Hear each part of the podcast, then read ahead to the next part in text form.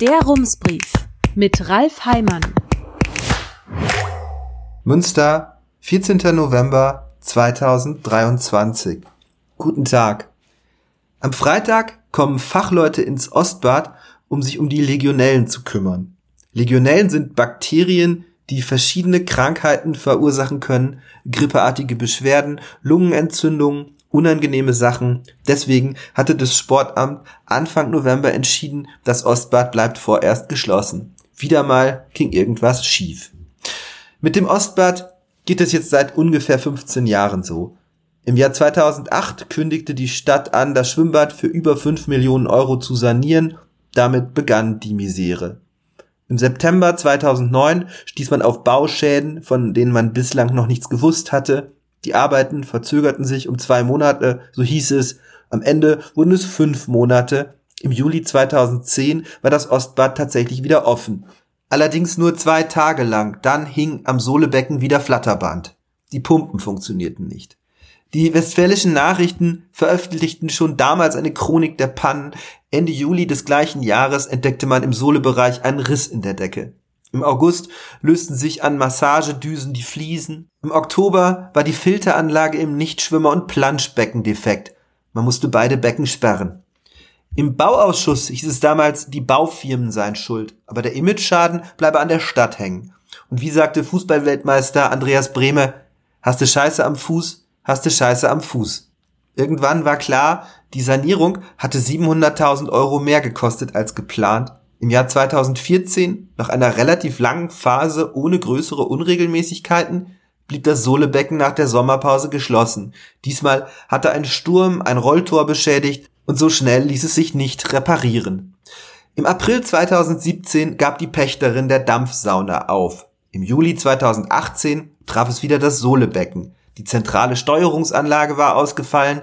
Im Februar 2019, warum nicht mal was Neues, konnte man die Schränke nicht mehr abschließen. Zwei Monate später lösten sich im Solebad Fliesen, im November dann auch im Springerbecken. So kam das Ostbad zu seinem Ruf.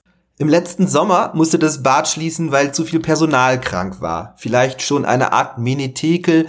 Im März war dann wieder das Sohlebecken dran. Ein technisches Gerät war ausgefallen. Die Wiedereröffnung verzögerte sich später aus verschiedenen Gründen, zuletzt eben wegen der Legionellen. Es kann sein, dass das eine Problem, der technische Defekt, das andere indirekt verursacht hat. Als David Schippler von der Verzögerung hörte, dachte er, mach die heiße Dusche an, dann sind die Legionellen weg. Legionellen fühlen sich besonders wohl, wenn Wasser still steht, wenn also zum Beispiel die Duschen nicht benutzt werden. David Schüppler, im Beruf Vorstand des Lebensmittelhändlers Strothmann, in seiner Freizeit Wasserballer, hat Stadtdirektor Thomas Pahl vor ein paar Tagen in einer E-Mail gebeten, sich um die Probleme zu kümmern. Er habe das Gefühl, hier würden Prioritäten falsch gesetzt und es sei falsch geplant worden, so stand es in der E-Mail.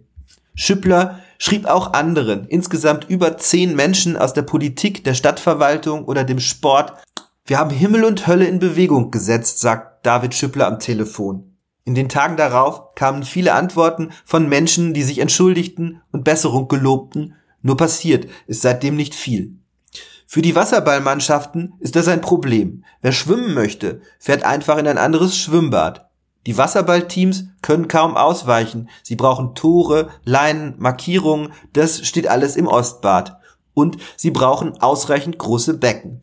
In Ruxel oder im Stadtbad Mitte führt eine Treppe ins Wasser, dort ist Wasserball nicht möglich. In Kinderhaus und Wolbeck ist das Becken zu schmal.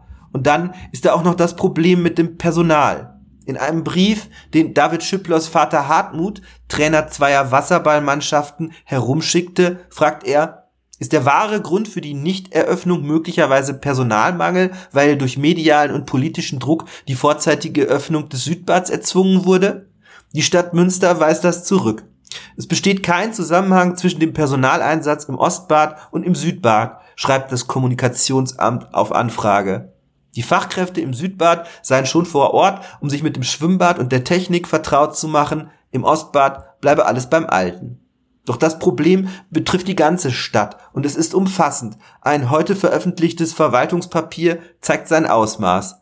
Die Stadt hat knapp 30 Stellen eingerichtet, um ihr Angebot zu verbessern, doch sie findet auf allen Ebenen so gut wie niemanden. Die Fachstelle Bäder hat seit über drei Jahren keine Leitung. Zwischenzeitlich besetzte man die Stelle kommissarisch, weil man eine Person im Blick hatte, die, so dachte man jedenfalls, den Job dauerhaft machen könnte.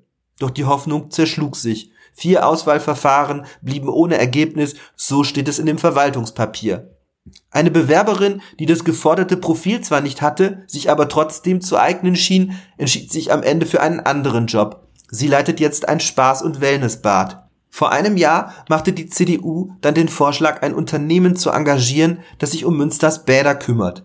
Das empfiehlt nun auch die Stadtverwaltung. Der Auftrag würde für drei Jahre etwa 450.000 Euro kosten. Eigentlich ist das Geld nicht da, doch die Stadtverwaltung schlägt vor, es aus den Stellen abzuzwacken, die man ohnehin nicht besetzt bekommt. Mitte Dezember soll der Rat darüber entscheiden. Die Vereine haben noch eine andere Idee. Sie haben der Stadt angeboten, mit Personal auszuhelfen, damit die Schwimmbäder öffnen können. Doch das ist laut Stadt personalrechtlich problematisch. Anders gesagt, die Bürokratie steht im Weg.